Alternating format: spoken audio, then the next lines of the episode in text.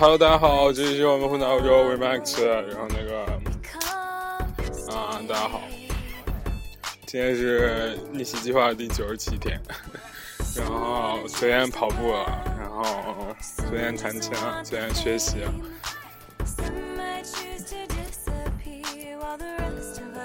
然后今天现在已经一点了，差不多，国内就七八点了已经。然后出来买点吃的，回去接着学习，对吧？嗯，我回顾了一下，我本来是想那个什么做节目，就是不要太参考这个点击率什么之类的，但是后来发现啊。慢慢发现，这个这个这个庸俗，这个这个我们励志观众，这个还是比较不庸俗的，然后导致我一些很庸俗的话题好像没什么点击量，所以我今天准备讲点高大上的东西。嗯，讲什么呢？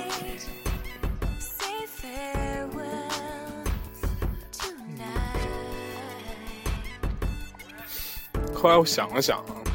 我觉得啊，你呃，既然各各位妹子都是这个这个文艺青年、文青是吧？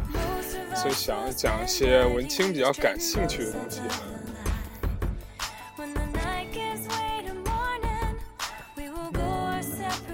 讲什么呢？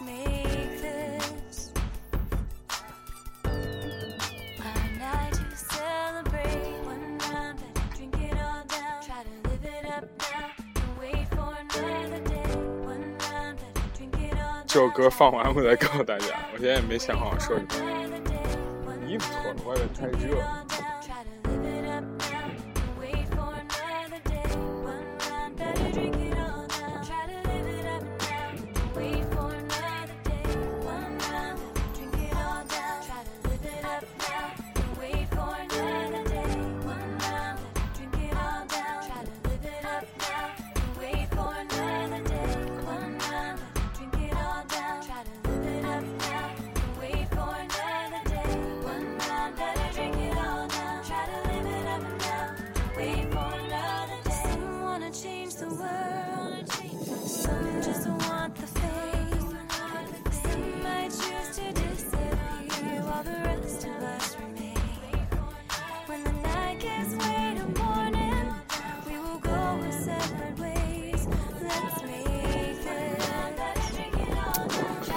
想来想去，还是讲我到这边以后就是最开心的一次旅程吧。去的是法国和德国的交界，这两个国家一起玩的，是跟一个朋友一起，然后他开着车，然后带我一起去玩的。然后下面这一首歌来自 My Little Airport，美丽新香港。我也没听过啊，下很多这个乐团的歌，然后，嗯，跟大家说一下那次旅程是大概去年四五月份，没没没，还有点冷的样子，没有那么早，可能大概就那样子啊。然后，然后我去的是斯特拉斯堡，然后后来又去了。德国的法兰克福和海德堡，然后我一开始先坐飞机飞到斯特拉斯堡 （Strasbourg），然后我朋友在那边接着我，然后当时学校退了三百欧，好像是什么什么的手续费，退钱了，然后就想出去玩一下。然后斯特拉斯堡这个城市其实一般国内人应该不太了解，但是。说你在法国这个城市还是蛮有名的，因为它首先大家小时候都学过那个啊什么最后一课是吧？阿尔萨斯和洛林是吧？割让给普鲁士，就是它是属于法国这个阿尔萨斯地区的这个首府斯拉斯堡，而且它还是欧盟总部之一啊。欧盟三个总部嘛，一个在布鲁塞尔，一个在就斯拉斯堡，还有一个在哪儿我也忘了。反正它是欧盟总部之一，然后那个哎呦，前面有一美女，还中国人，说话小个脸，然后不知道是不是美女，看样子挺高高大大的。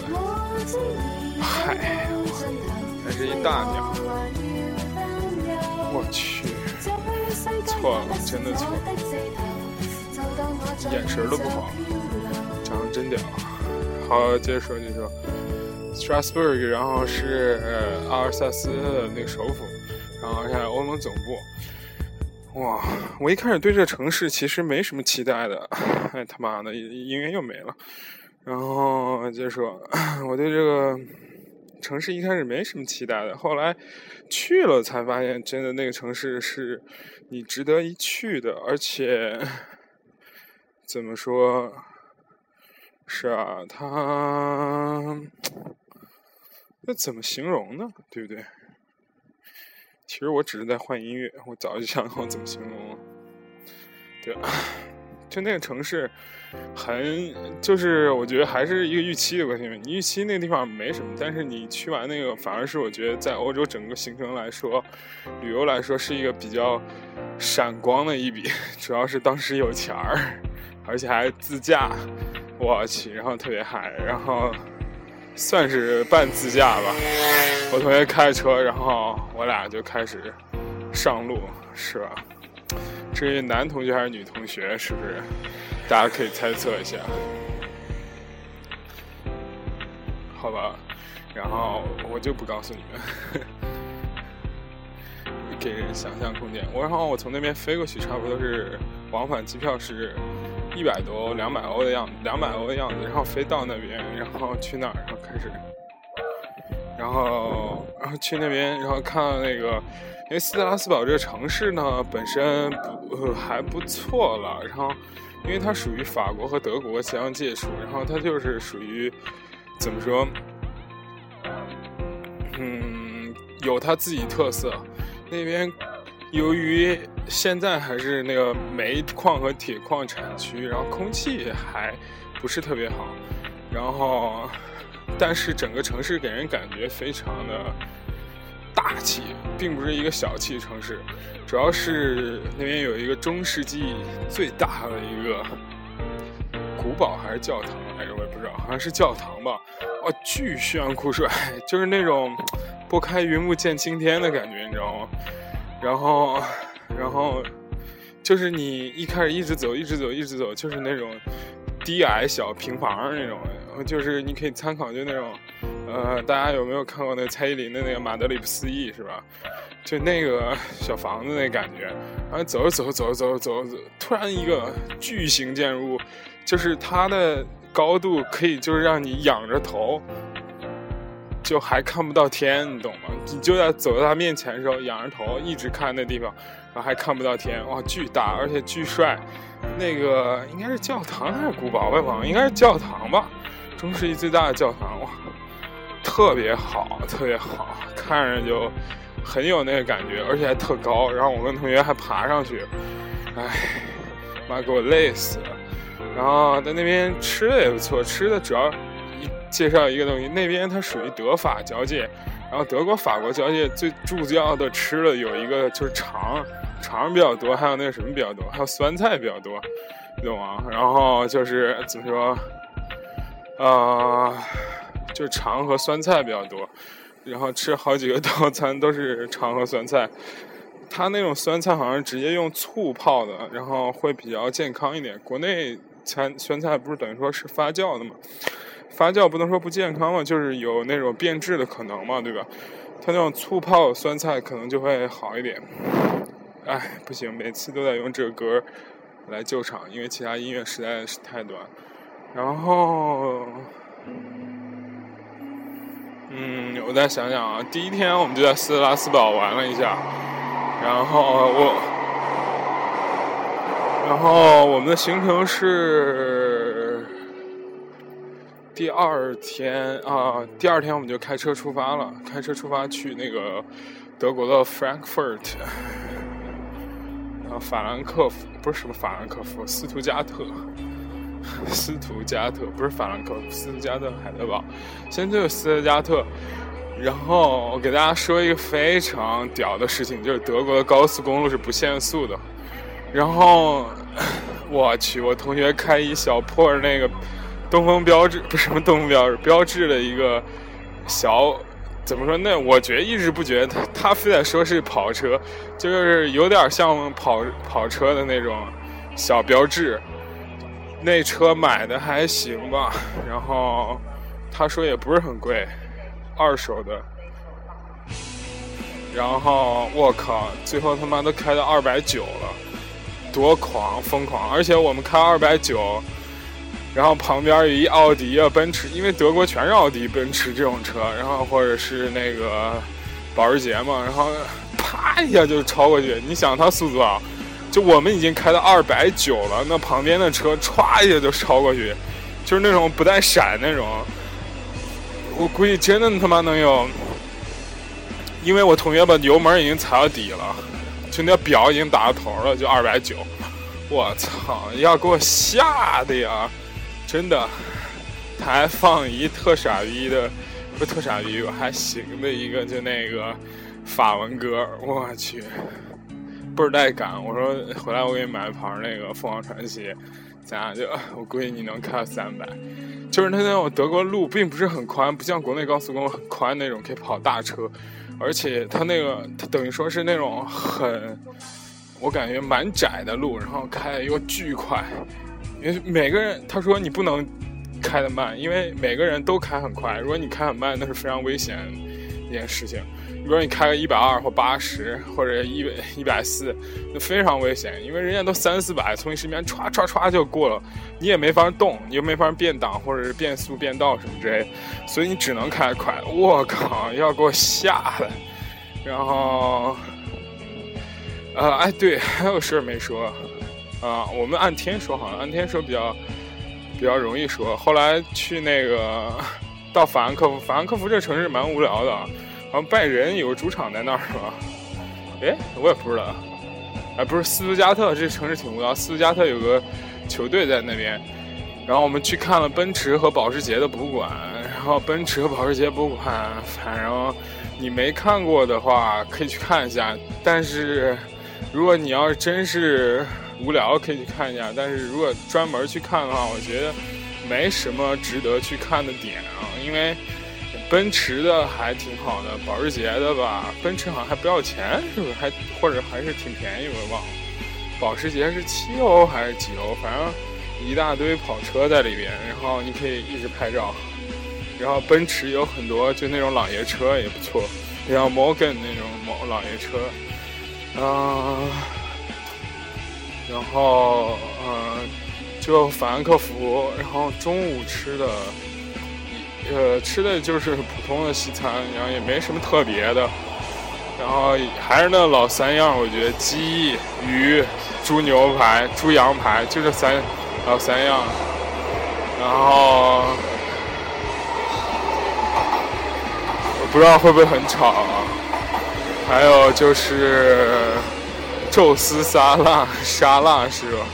哎，不知道为什么就捡宙斯沙拉。是不是叫宙斯沙拉？我忘了，好久不下馆子。反正就那点东西。嗯，还有什么？然后这一天住的地方也蛮便宜的，而且德国巨现实，德国的那超市超便宜，巨便宜。不知道为什么，德国超市特别特别特别的便宜。就我感觉，反正。就比我们这儿要便宜一半儿那种感觉，就我们这儿物价等于说比北京要稍微低一点啊。就是我说生活物价平均来说要比北京要低一点应该。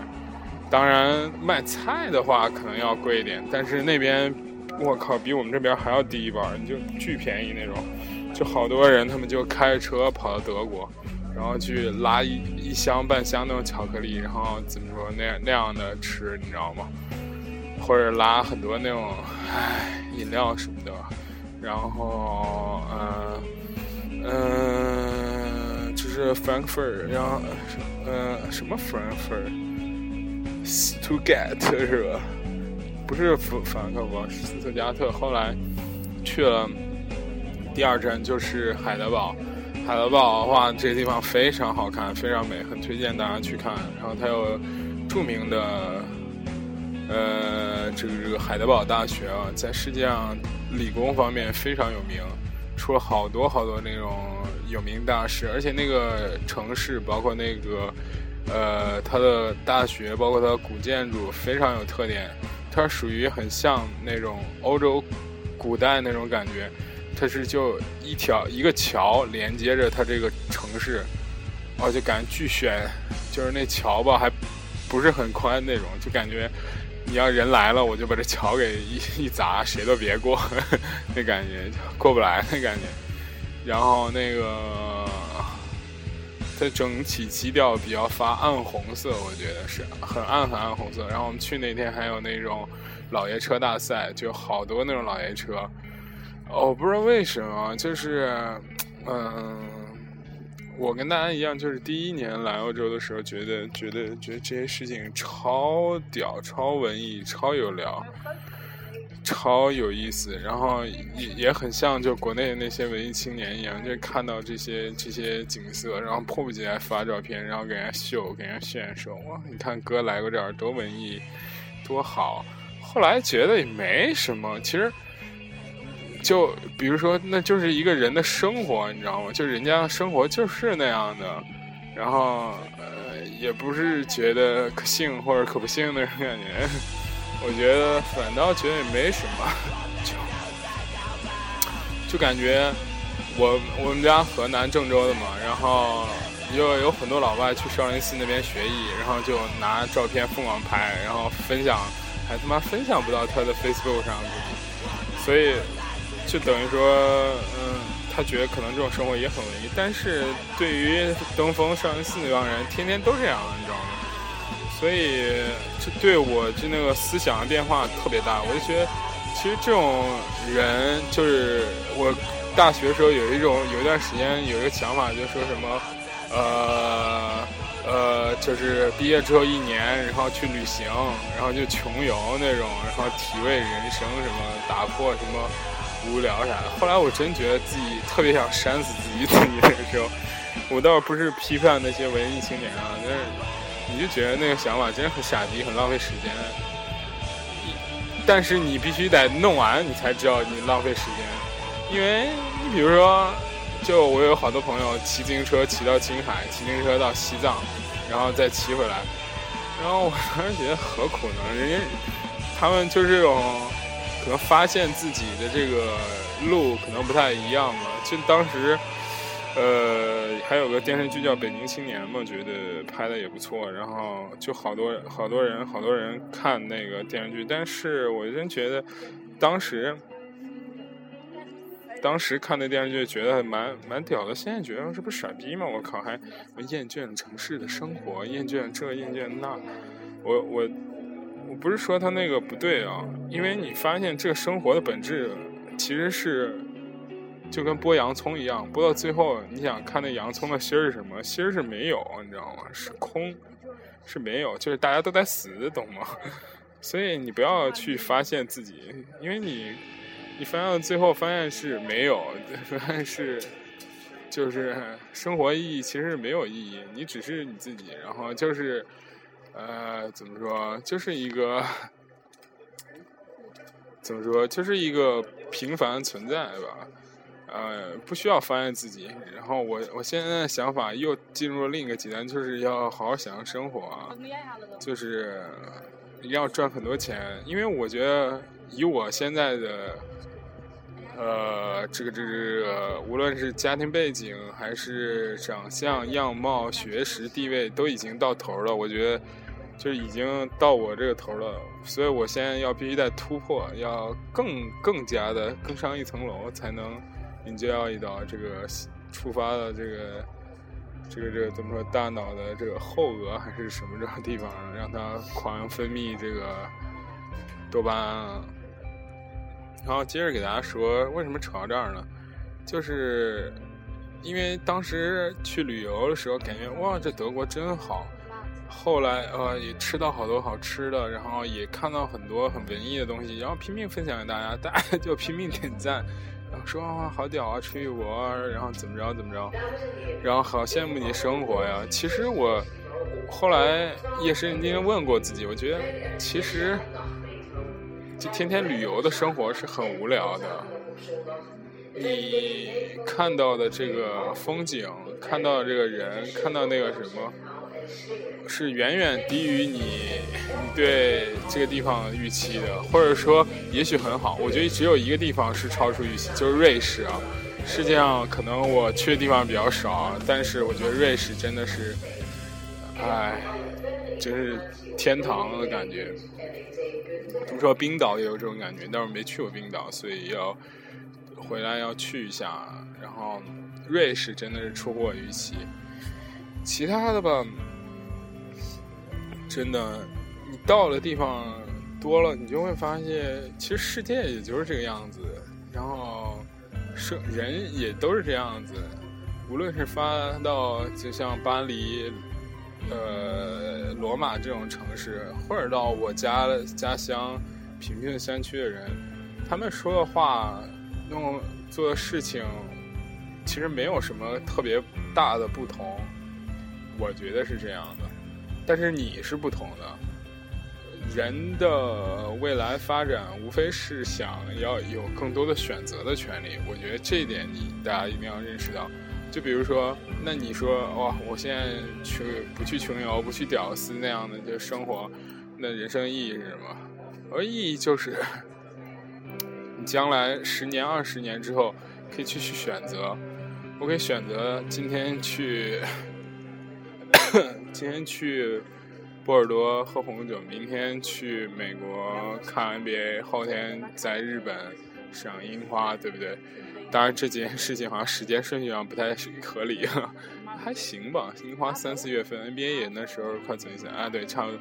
就你有这种选择权利，但是事儿其实都差不多，因为国际化和这互联网，包括这种那什么。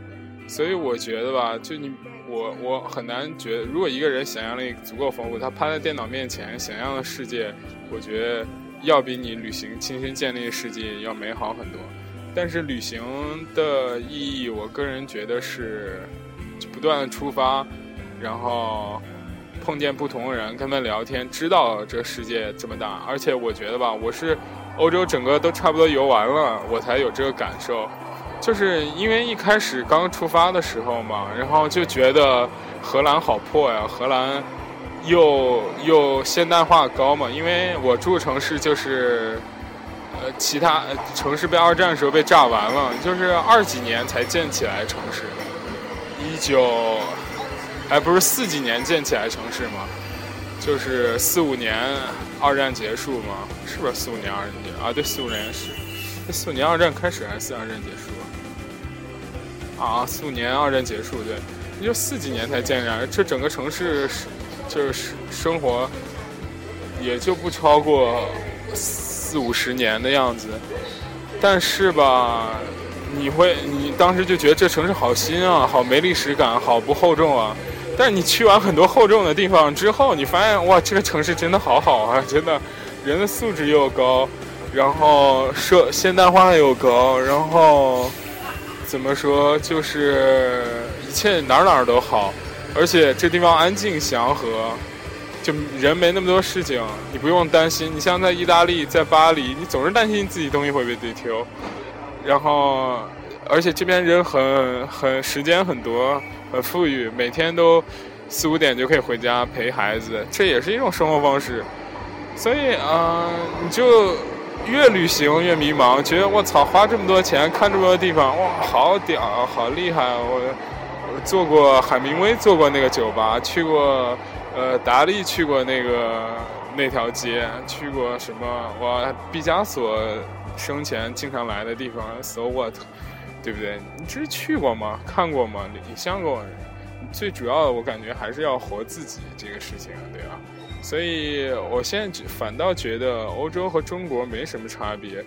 呃，欧洲夏天凉快很多。如果我将来有能力、有钱的话，我觉得我们国家在未来五年到十年之后，签证一会一定会放开的，因为这是一个国家基本权利。而且，如果不放开的话，整个欧洲我觉得，呃，现在已经有一种放开的趋势了。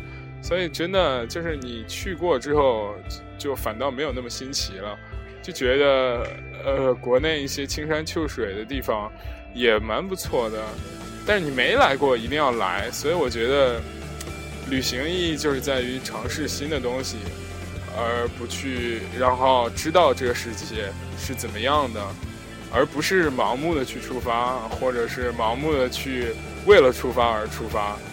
比如说，有的人，我靠，他娘的，就是要出发，我就是要寻找远方，是？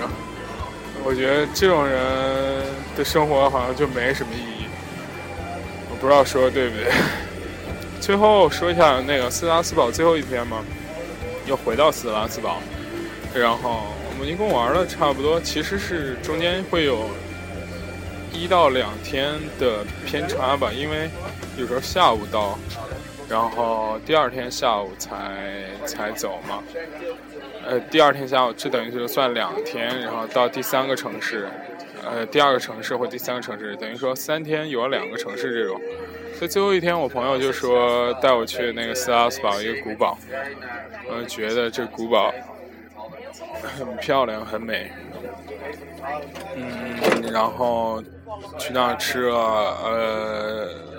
就是斯拉堡那个地方特产就是白色的葡萄嘛，真的，我觉得当时他给我讲，因为他有一个阿姨还是什么的亲戚吧，然后就是开酒庄的，然后就说我真的这酒庄特别好，不是不是不是，这酒的好坏就是你一喝就喝出来，你不用听那些所谓什么葡萄酒论坛或什么之类的。你喝那十几欧的，然后再喝一下几十欧的，再喝一下几百欧的，你发现那就是不一样。因为它在葡萄品种挑选上，包括呃，包括什么，呃，季节呀、封存啊，然后加工艺啊，都不一样。所以当时吃那喝那个，因为我喝的还蛮普通的。